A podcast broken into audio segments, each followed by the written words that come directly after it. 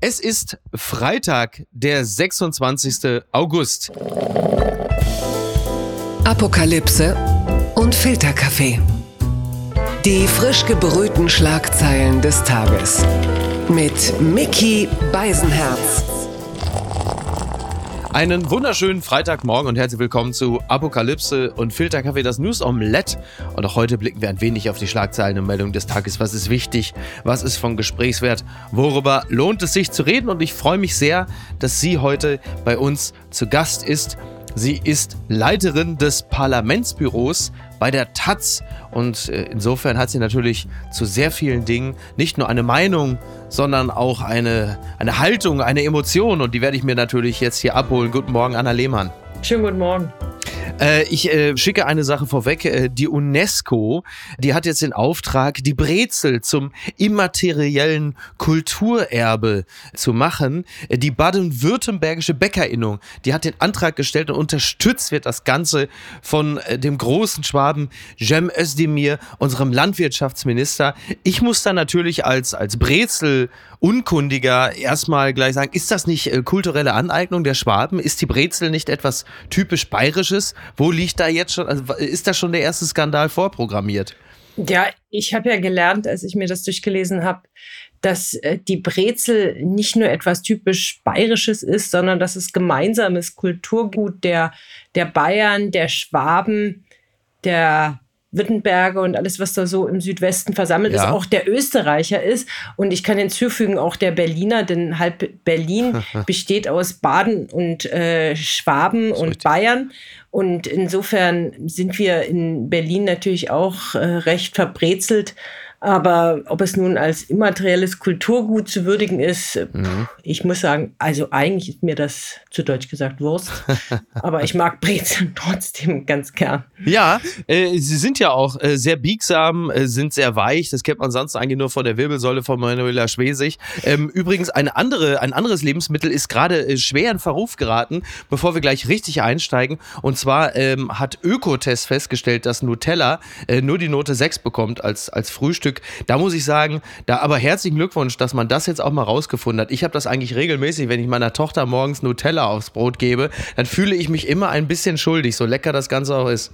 Ach, ich dachte, du meinst jetzt Fische dass die in Verruf geraten sind. Nee, Nutella, aber das weiß doch jedes Kind, dass da ganz viel Palmöl drin ist und äh, mhm dass die armen Orang-Utans deswegen äh, auch gar nicht mehr so häufig vorkommen und dass man da Stimmt. irgendwelche Ausweichprodukte, am besten gar keine Schokocreme isst. Ja. Also meine Kinder wissen das, dass Nutella äh, nicht gut ist für die Umwelt. Ja. Für die Zähne sowieso, aber das sei dahingestellt. Ich weiß aber gar nicht, ob Ökotest sich für die Orang-Utans interessiert und ob sie wirklich nur sagen, das ist einfach, ähm, also 80 Gramm Zucker auf äh, 100 Gramm ist vielleicht ein bisschen viel. Ich weiß nicht, es gibt ja jetzt diesen Nutri-Score. Ja. Ich weiß gar nicht, was da auf Nutella draufsteht, aber es geht ja bis E, mhm. habe ich gelernt. Das ist Nutella wahrscheinlich F oder so.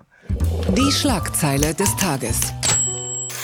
Habeck ruft gewinnstarke Unternehmen zum Verzicht auf Gasumlage auf. Das berichtet die Welt. Die Gasumlage soll ab Oktober wichtige Unternehmen der Branche stützen. Diese können dann hohe Einkaufspreise an den Verbraucher weitergeben. Die CDU ist empört. Wirtschaftsminister Habeck verteidigt die Umlage dennoch nach dem erklärten Verzicht des Energiekonzerns RWE auf eine Erstattung aus der Gasumlage hat Habeck auch anderen Unternehmen zu einem Verzicht geraten. Zitat, es wäre auch vernünftig, wenn Unternehmen, die gute Gewinne machen, das tun. Das sagte er in Gelsenkirchen. Also irgendwie der, derselbe Habeck, der vor kurzem ja noch sagte zum Thema Energiesparen, irgendwie, ja, wenn, wenn jetzt so einer sagt, so 50 Euro, die hätte ich gerne, die kriegst du nicht, Alter. Und das war äh, im Vergleich zu dem, was ihm jetzt gerade bevorsteht, doch wirklich ein vergleichsweise geringer Obolus. Also 50 Euro äh, Energiespar-Incentive für Bürgerinnen und Bürger. Stattdessen jetzt die Gasumlage und die drohende Gefahr, dass da einige sich jetzt tatsächlich auch noch die Taschen mit voll machen. Was, äh, worauf steuern wir dazu? Ist das jetzt schon Classic Ampel oder was ist das? Ja, das ist also die Gasumlage ist ein riesiger Skandal. So, gut, gut, so müssen wir einsteigen. Sehr gut, Anna, sehr gut. So, das wollen wir hören. Sie offenbart die Unfähigkeit der Ampel, in diesem Land und in dieser Krise für Gerechtigkeit zu sorgen. Mhm. Es ist doch so, da sollen 50 Prozent der Verbraucherinnen, die zufällig eine Gasheizung haben, die sollen jetzt die gestiegenen Gaspreise abfedern. Mhm. Und zwar auch für Unternehmen, also die im Einkauf zwar höhere Preise zahlen müssen, aber die natürlich auch auf anderen Feldern sonst Gewinn machen. Da geht es um 34 Milliarden Euro, die über die Gaspreisumlage an, an Unternehmen wieder umverteilt werden sollen. Und Appelle von Habeck äh, ersetzen hier natürlich nicht staatliches Handeln. Die richtige Antwort auf die Gaspreisumlage wäre eigentlich eine Übergewinnsteuer. Mhm. Denn es gibt ja nicht wenige dieser Energiekonzerne, die jetzt auch von der Umlage profitieren, die nämlich die Verbraucherinnen bezahlen, die haben auch im Zuge der steigenden Rohstoffpreise, der steigenden Energiepreise Übergewinne erzielt. Mhm. Da geht's runtergerechnet auf den deutschen Markt wären das so 38 Milliarden allein für Öl ja. in diesem Jahr und 25 Milliarden allein für Gas. Also die richtige Antwort wäre, dieses Geld abzuschöpfen. Mhm. Und damit lassen sich dann auch Entlastungen finanzieren für die Haushalte, meinetwegen auch für Unternehmen, die in Schieflage geraten sind, aber dann halt nur für die. Ist denn diese, diese Übergewinnsteuer, die ist ja wahrscheinlich genauso wie das Thema Atomkraft, also immer die berühmten Kröten, die man zu schlucken hat für verschiedene Parteien der Ampel. Es ist ja wahrscheinlich noch nicht vom Tisch, oder? Das könnte doch durchaus noch passieren. Oder ist das rechtlich überhaupt nicht umsetzbar? Das ist umsetzbar. Andere Länder machen ja schon vor, dass es geht, Italien etwa.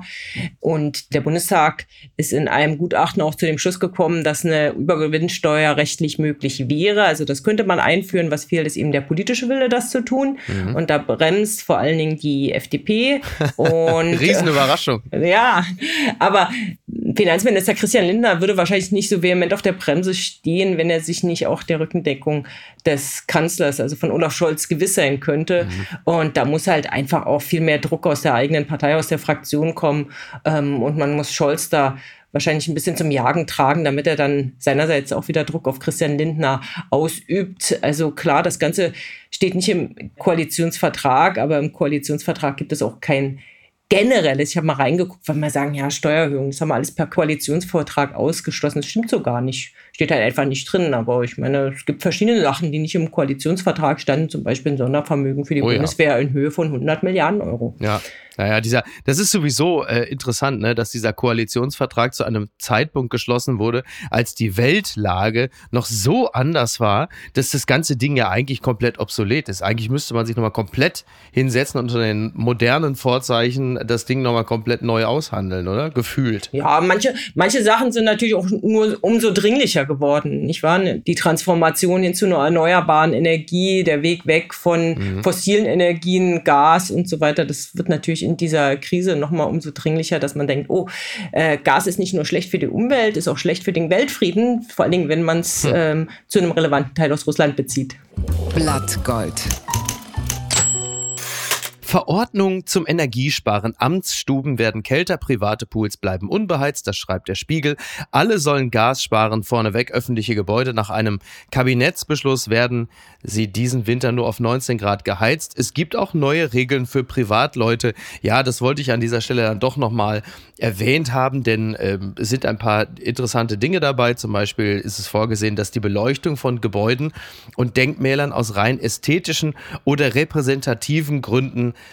ausbleibt. Auch beleuchtete Werbeanlagen werden abgeschaltet. Ja, was bedeutet das denn dann zum Beispiel für den Landtag in Mecklenburg-Vorpommern? Wird er dann gar nicht mehr blau-gelb in den Farben der Ukraine angestrahlt? Da ist doch ein wichtiges Symbol.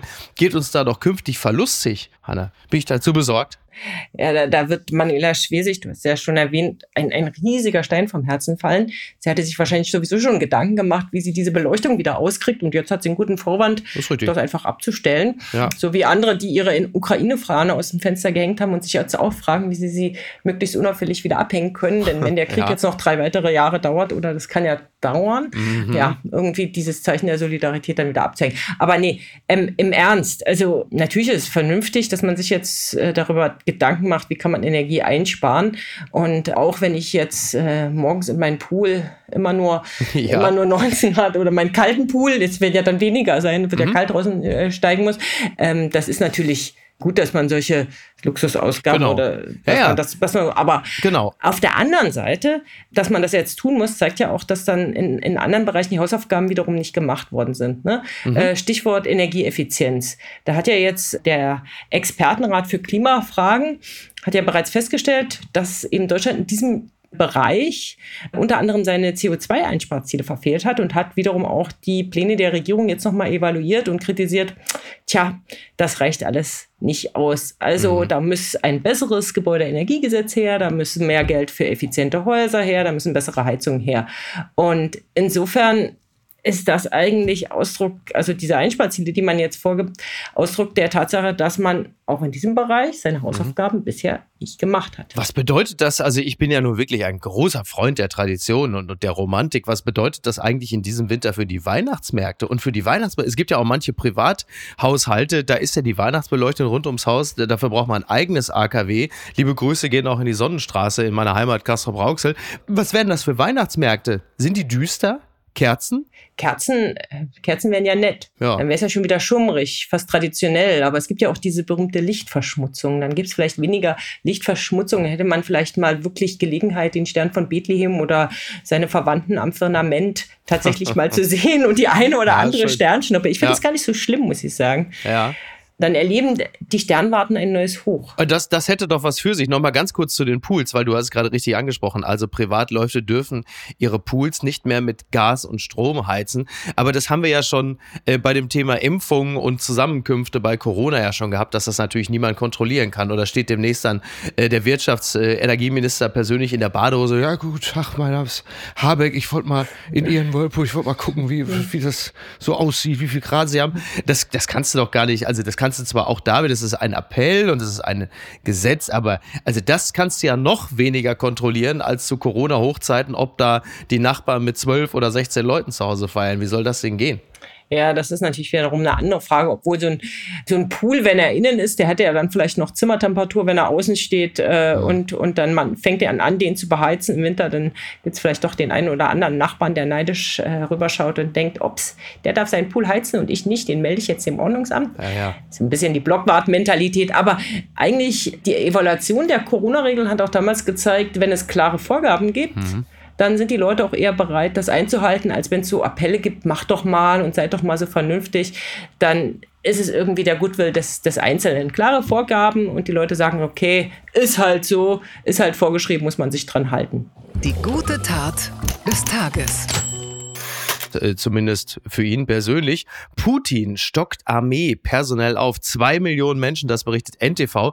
Russland baut sein Militär aus. Ab kommendem Jahr steigt die Personalstärke der Armee weiter.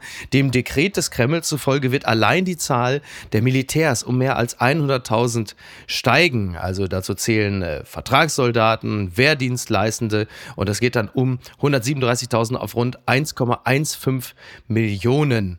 So, wenn man das hört und liest, da kriegt man jetzt nicht unbedingt den Eindruck, dass Putin jetzt äh, sobald an den Verhandlungstisch sich setzt, weil er das Gefühl hat, hier gibt's für mich nicht so viel zu holen. Oder ist es möglicherweise auch schon das letzte Aufbäumen? Wie haben wir solche Zahlen zu deuten, Anna?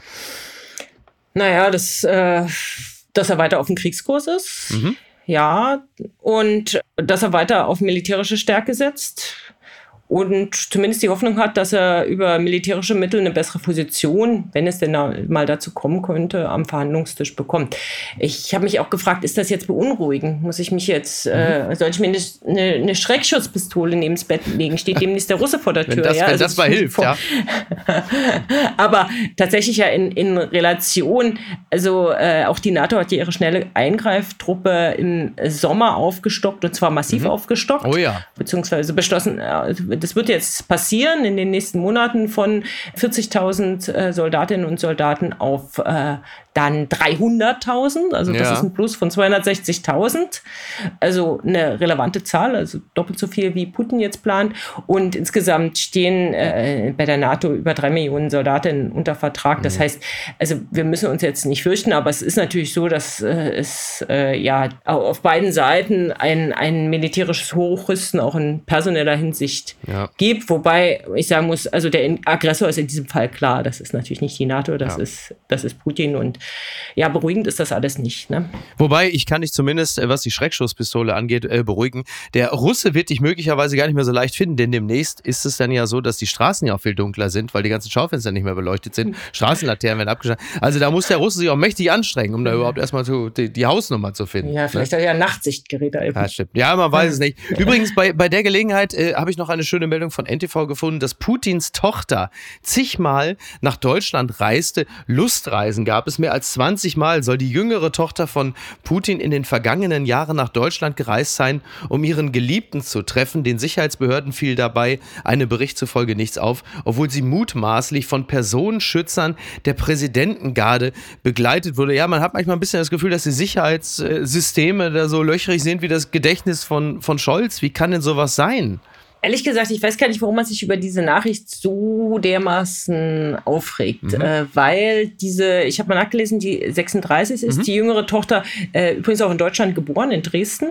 Und ähm, sie war ja bis zum April auch nicht sanktioniert. Sie stand also auf keiner Sanktionsliste und es gab keinen Grund, warum sie jemand an der Einreise hätte hindern sollen. Dass mhm. da jetzt die russische Präsidentengarde durch Deutschland schlappt, ja, ist vielleicht ein bisschen ungewöhnlich, aber auf der anderen Seite sind auch vom Kreml autorisierte Attentäter durch Deutschland geschlappt und haben dann den einen oder anderen Tiergarten um die Ecke gebracht. Ja. Und das haben die Sicherheitsbehörden auch nicht. Ja.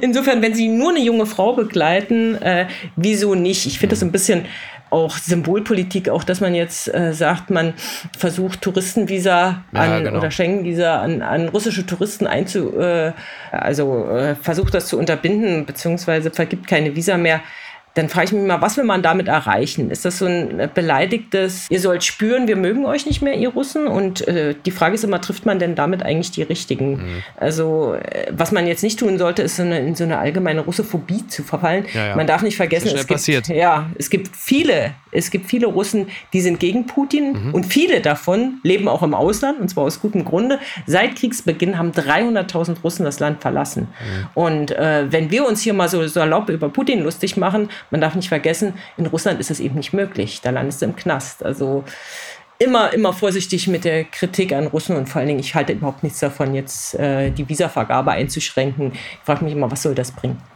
Ganz weit vorne. Debatte über Corona-Regeln. Baerbock besteht auf Maskenpflicht bei Regierungsflug nach Marokko. Das berichtet auch der Spiegel. Kanzler Scholz und Vizekanzler Habeck waren im Regierungsflieger nach Kanada maskenlos unterwegs. Nun ist auch Außenministerin Baerbock per Flugzeug auf Dienstreise mit schärferen Regeln. Ja, sie hat das äh, ganz klar eingefordert. Also es wird jetzt eine FFP2-Maske äh, gefordert, obwohl es einen PCR-Test gegeben hat. Natürlich einen negativen. Das hat äh, sie also ganz deutlich gemacht. Und jetzt ist natürlich die Frage, ist Annalena Baerbock virologisch gesehen besonders vorsichtig oder ist sie PR-technisch gesehen einfach nur besonders clever? Ja, Annalena Baerbock hat jetzt mal wieder Gelegenheit zu zeigen, dass sie eigentlich die bessere Kanzlerin gewesen wäre mhm. und ähm, natürlich auch die bessere Vizekanzlerin. Nee, darüber so, daran machst du es fest. Ja, es hat ein bisschen was Streberhaftes. Ne? Ja. Die beiden Männer haben es verbockt und ich zeige es jetzt mal, wie es geht. So Aber kam es ein bisschen an, ja. Es Aber ist, ja, ist ja nie verkehrt, wenn Politikerinnen äh, Vorbild sind und äh, die äh, Regeln und Vorgaben, die sie von den Menschen, von der Bevölkerung einfordern, auch selber beispielhaft äh, einhalten ja. und vorleben. Insofern ja. Ja, ja. Warum nicht? Absolut. Äh, ich fand es, was, was ich interessant fand, äh, war in dem Zusammenhang, es ist ja so, dass das auf Regierungsflügen mit Angela Merkel es immer so war, dass es halt einfach keine Fotos gab, weil sie da den sehr relaxten, modischen Stil auch gepflegt hat. Also mhm. Schuhe aus, Socken an und all dieses. Und erst mit der neuen Regierung, also mit den schönen Habeck und Co., da hieß es dann plötzlich doch, doch, also gerne Fotos, auch hier oben. Und äh, das ist doch auch wieder ein klassisches Beispiel für Eitelkeit schlägt Intelligenz. Also ein absolut vermeidbarer PR- GAU ist ein großes Wort, aber den Stress hätte man sich natürlich ersparen können, wenn man einfach nicht so eitel gewesen wäre und gesagt hätte, doch, doch, die Fotos, wo ich hier gerade so ein bisschen cool über die Lehne schaue und so, das lassen wir machen. Und dann vergisst man äh, bei all der äh, Hybris, dass da ein Ding fehlt, nämlich die Maske. Ja, beziehungsweise, ja, das, das mag man dann vergessen haben, aber ich muss mal die neue Regierung in Schutz nehmen. Also äh, Angela Merkel hat ja nur einen sehr kleinen Kreis von Journalistinnen, meist männlichen Journalisten führender mhm. äh, Zeitschriften, Nachrichtenmagazine immer mitgenommen. Ja. Die neue Regierung ist da schon in ihrer Einladungspolitik wesentlich offener und ähm, als Taz profitieren wir auch davon. Also wir werden jetzt plötzlich zu Regierungsflügen mitgenommen. Früher, da hätten wir nur mal eine Chance gehabt, da, wenn Angela Merkel nach Afrika gereist ist und kein Mensch mhm. mit wollte. Auch das hat sich ja mittlerweile geändert, dass Afrika durchaus ein Reiseziel ist, wo andere Journalistinnen auch sagen, oh, lohnt sich neue Geopolitik, Stichwort. Ähm, aber Insofern, wir profitieren von dieser doch offeneren Einladungspolitik der neuen Regierung. Deshalb möchte ich sie an dieser Stelle gar nicht so doll kritisieren. Will ja wieder mitfliegen.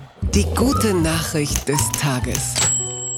Die SPD dringt auf Nachfolgelösung für 9-Euro-Ticket. Das berichtet der Stern. Die Aktion des 9-Euro-Monatstickets für bundesweite Fahrten im Nahverkehr läuft in wenigen Tagen aus. Die SPD-Landtagsfraktion hält eine rasche Nachfolgelösung für wichtig und legt ein Modell vor. Das könnte aus ihrer Sicht schon mal in NRW und dann bundesweit gelten. Ja, dort wird vorgeschlagen, dass es im Nahverkehr ein Monatsticket für 30 Euro geben solle.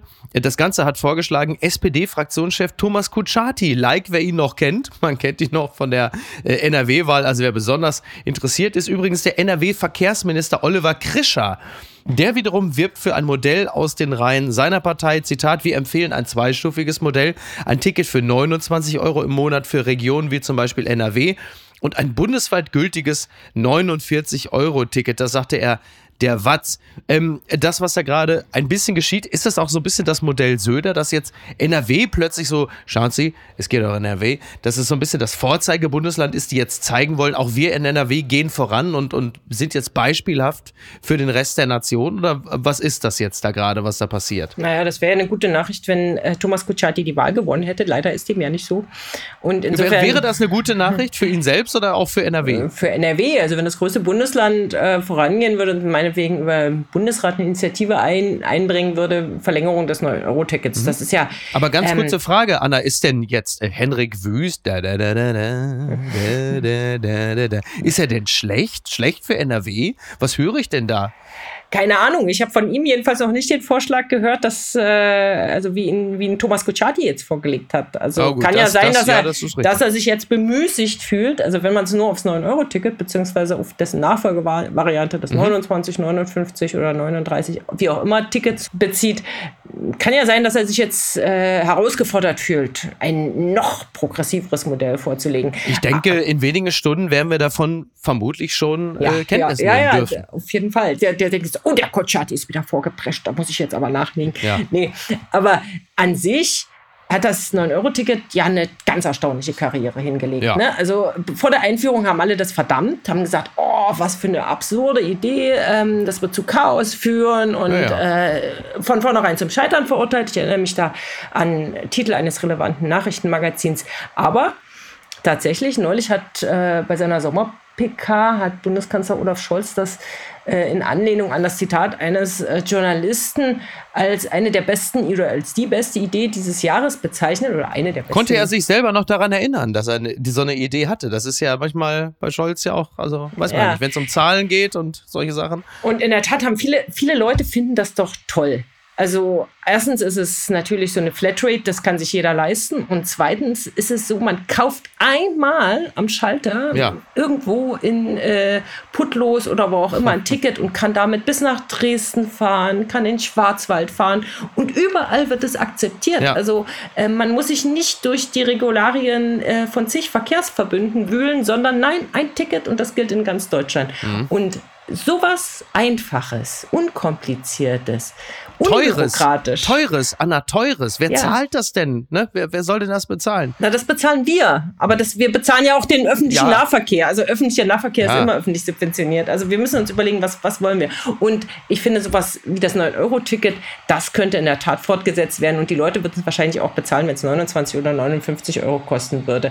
Äh, wichtig ist doch, dass es geht dass gezeigt wird, es geht. Über Ländergrenzen, über Verkehrsverbundgrenzen hinweg kann man sowas einführen. Ja, das wird sowieso noch interessant. Also dann mag es irgendwann ein grenzübergreifendes 9-Euro-Ticket geben, aber dann kommen plötzlich wieder die äh, individuellen Regularien, was den Infektionsschutz angeht. Also du hast vielleicht ein Ticket für, äh, das, für das gesamte Land, aber noch lange nicht äh, den, die Maßnahmen. Also das wird, glaube ich, auch nochmal ganz spannend. Ja, das stimmt. Dann kommt wieder der berühmte Flickenteppich. Der Flickenteppich. Ja, wahrscheinlich, ja. der Mensch hat ja die absolute Superkraft, schnell zu vergessen. Wahrscheinlich kommt dann irgendwann plötzlich, ist auch wieder so, dass du dann, äh, sag mal, von Niedersachsen gar nicht mehr weiterfahren darfst nach, nach Hamburg oder nach NRW, weil dann, wie, wie in den Frühzeiten von Corona, man gar nicht mehr in andere Bundesländer darf, weil man dann diesen Tourismus vermeiden wollte, weil da andere, also man hat das alles auch schon wieder vergessen, oder? Ja, also verdrängt, würde ich sagen. Ja. Man hat so ein bisschen verdrängt und hofft, dass es nie, nie wiederkommt. Und ich meine, jetzt streiten wir uns über Masken. Ja. Also das ist ja eine Luxusdebatte. Ja. Wenn wir uns vor zwei Jahren über Masken gestritten hätten, oh, also ich bin schon zufrieden, wenn die Schulen wieder aufbleiben oder weiter aufbleiben. Unterm Radar. Computerspielmesse Gamescom gestartet. Branche setzt auf Abo-Modelle. Ich zitiere die Badische Zeitung. Die Spielemesse Gamescom in Köln empfängt wieder Besucher. Dort macht sich vor allem bemerkbar, dass digitale Spiele immer öfter abonniert, statt gekauft werden. Auch Ingame-Käufe nehmen zu. Ja, äh, auch für die Gaming-Branche war es jetzt nicht äh, immer nur leicht. Klar, in den letzten zwei Jahren, äh, Corona-bedingt, konnte man sich nicht auch direkt treffen. Und ich zitiere die Badische Zeitung. Natürlich setzen der Ukraine-Krieg und andere Krisen auch der Games-Welt zu. Lieferengpässe und schlechte wirtschaftliche Aussichten machen Spieleherstellern zu schaffen. Das Wachstum der ersten Corona-Jahre hat sich deutlich verlangsamt. Es ist wohl auch so, dass im Bereich des Verkaufes der Hardware es Probleme gibt, also PlayStation 5 Geräte zum Beispiel, äh, da konnte man die Nachfrage gar nicht decken, weil es natürlich äh, Probleme auch mit den Lieferketten gegeben hat. Und was wirklich aufgefallen ist, ist, dass es immer mehr Spiele, Abos gibt und In-Game-Käufe. Ich habe nicht wirklich viel Ahnung von Gaming, aber im Prinzip ist es so, du hast ein Spiel, das spielst du und du kannst natürlich immer wieder neue Dinge dazu kaufen innerhalb des Spiels, weil du dann, was weiß ich, neue Waffen hast, neue Superkräfte, was weiß ich, neues Auto bei Grand Theft Auto oder wie auch immer. Das scheint ein absoluter Markt zu sein. Für mich ragt es immer so ein bisschen in den Glücksspielbereich, weil du natürlich, wenn du die Leute einmal am Haken hast, mit immer neuen äh, Ingame-Einkäufen natürlich auch bei der Stange hältst. Ja, wahrscheinlich. Ich frage mich gerade, ob es bei den Superkräften jetzt auch Lieferkettenprobleme gibt oder die Leute nur weniger kreativ sind in China oder wo immer diese Spiele hergestellt werden. Mhm. Ich habe mich, ich habe neulich gelesen, ich glaube, gestern war das im Berliner Fenster, das ist ein Newsportal, was man in der U-Bahn oder in der S-Bahn gucken kann. Ja. Ähm, dass äh, die Hälfte der äh, Deutschen gelegentlich Computerspiele spielt. Und da habe ich mich ehrlich gesagt gefragt, was so wenige? Was macht denn eigentlich dann, also ich hätte mhm. gedacht, das wären so irgendwie 80 Prozent. Ja. Und dann habe ich mich gefragt, was macht eigentlich die andere Hälfte? Die guckt vermutlich Netflix. Ja. Also ich bin immer davon ausgegangen, das macht irgendwie äh, eigentlich jeder außer mir. Mhm. Äh, insofern bei mir läuft das auch unterm Radar, aber ich gebe zu, dass ein Teil meiner Familie, vor allen Dingen äh, diejenigen, die unter 18 sind, äh, da natürlich mhm. voll drin ist. Ja, ich bin übrigens, da sind wir schon zwei, ich bin auch ein absoluter Nicht-Gamer. Okay. Das hat aber vermutlich auch damit zu tun, also ich habe das mal gemacht bis Ende der 90er oder so, aber mittlerweile hat es auch damit zu tun, ich kriege eh schon kaum was geregelt. Ich habe einfach panische Angst, wenn ich dann ans Gaming komme. Äh, dann bin ich aber natürlich wach bis 4 Uhr nachts, weil es natürlich auch wahnsinnig Spaß macht. Das ist ja mittlerweile ja so hochtechnologisiert, und macht ja auch hochgradig süchtig. Also da ist, glaube ich, eher die Angst der Vater der Enthaltsamkeit und weniger die Vernunft. Also mir macht das so. ja noch nicht mal Spaß. Ich finde das eine wahnsinnige Zeitverschwendung. Vor allen Dingen, weil man ja auch so viel Zeit braucht, um erstmal reinzukommen. Also ich ja, bin ja. noch nicht mal durch Zack McCracken gekommen. Also bin, oh. Für die Gaming-Branche bin ich total verloren. Ich glaube, ich habe ein Spiel zu Ende gespielt, das war Sherlock Holmes. Aber auch das nur äh, mit tatkräftiger Hilfe einer Freundin damals. Also den Fall habe ich gelöst, okay. aber dann nie wieder. Oh, ich dachte, du wärst längst tot. Äh, da sind übrigens auch teilweise die anderen. Sanierung dringend nötig. Peloton macht mega Verlust. Das berichtet NTV. Der US-Fitnesskonzern Peloton hat im jüngsten Quartal mehr als 1,2 Milliarden Dollar Verlust eingefahren. Die Nachfrage nach den populären Fahrrädern und Laufbändern des Unternehmens war zuletzt rückläufig. Die Zahl der Abonnenten, die sich auf dem Höhepunkt der Covid-19-Pandemie vervierfacht hatte, stieg zuletzt nur um 4000. Peloton warnte, auch in den nächsten Monaten werde mehr Geld ausgegeben als eingenommen und die Abozahl werde stagnieren. Ja, so, so richtig überraschend ist es nicht, wenn man ein Mensch ist, der A, in sich selber hineinhorcht und mal unter Leute geht dass dieser totale Peloton-Boom jetzt also offenkundig extrem abgenommen hat. Ich selber hatte so ein Teil auch mal zu Hause für ein paar Monate. Das hatte meine Frau dann vorrangig benutzt und war dann aber vergleichsweise schnell abgeturnt. Und jetzt ist es ja nun auch so, wir sind ja also Corona ist vorbei, ist ein großes Wort. Aber was man natürlich feststellt, ist, dass es die Leute schon verstärkt nach draußen zieht.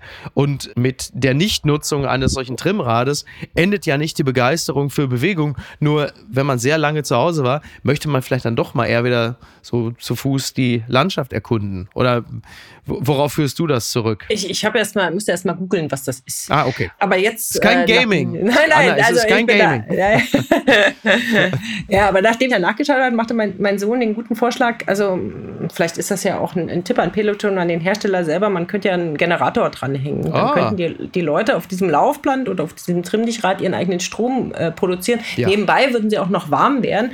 Das wäre jetzt vielleicht im Winter der Energieknappheit und bei runtergeheizten Wohnungen oder runter, äh, wo man die Heizung eh abdrehen muss, vielleicht, Ja. äh, das wäre eine echte Marktlücke, oder? Ja.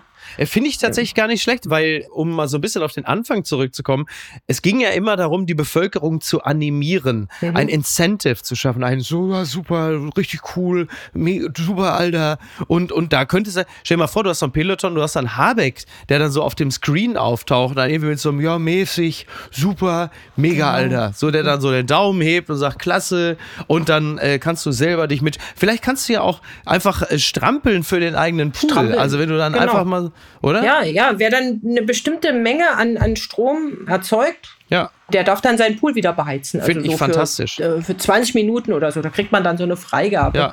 Ja. Oder, äh, weiß ich nicht, so eine, so eine goldene. Schleife aus dem Wirtschaftsministerium. Ja, ist ja fantastisch. Energieeinspeiser des Tages. ja, da können so dubiose Leute dann demnächst in irgendwelchen Clubs äh, irgendwelche Damen einladen auf eine Runde in den eigenen Whirlpool und sagen, ich habe uns gerade eine schöne Dreiviertelstunde erstrampelt. Das ist doch Genau. super, oder? Darf, Ja, dafür habe ich gut. gestern den ganzen Tag auf dem Rad gehangen. Ich habe am Rad gedreht, nur damit wir. Ja. Super.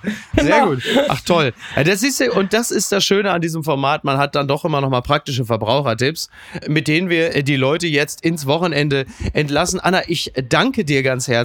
Das hat mir sehr viel Freude gemacht. Vielen Dank für diese schönen Einblicke und ähm, ich gehe davon aus, Henrik Wüst hat uns bereits gehört und äh, arbeitet jetzt bereits fieberhaft an seinem Vorschlag für den Ersatz des 9-Euro-Tickets. ja, ja, wahrscheinlich. Und Manuela Schwesig auch. Oh mein Gott. Manuela Schwesig setzt sich wahrscheinlich jetzt auf ihr Pelotonrad, um den Landtag von Mecklenburg-Vorpommern eigenhändig Ah, ja. wieder Sehr gut. anstrahlen zu lassen. Hier strampelt ihre Regierungschefin für sie. Ach toll, ja, ich hatte eh das Gefühl, dass sie zuletzt reichlich gestrampelt hat. Und zwar nicht auf dem Peloton. Aber ähm, ja, super. Ein, ach guck, wo wir gerade drüber sprechen, ist es eigentlich, ist es eigentlich so das typische, ein, und dann, dann hast du mich auch gleich von der Backe, aber ist es ein typisches Beispiel dafür, dass die Twitter-Öffentlichkeit und ähm, die analoge manchmal sehr weit auseinanderklaffen, wenn man sieht, mit welchem riesigen Zustimmungsergebnis äh, Manuela Schwesig wiedergewählt worden ist da in Mecklenburg-Vorpommern als SPD-Chefin. Ich weiß nicht, äh, hast du denn parallel ihre Likes auf Twitter verfolgt? Oder? Nein, nein. Aber man sieht ja, bei, bei Twitter war sie ja im Grunde genommen ja schon äh, in die Verbannung Ja. ähm, versetzt. Und es war völlig klar, dass sie also spätestens Nach morgen Sibirien zurücktritt. Und, ja, ja. Und äh, da in Mecklenburg-Vorpommern ähm, gehen die Daumen hoch und alle sagen, top, unsere Manu, guck mal. Ja, es sind ja nur zwei Prozent der deutschen Bevölkerung auf Twitter, ne? Ja. Also insofern würde ich dir da durchaus Okay. recht, recht Gut, geben.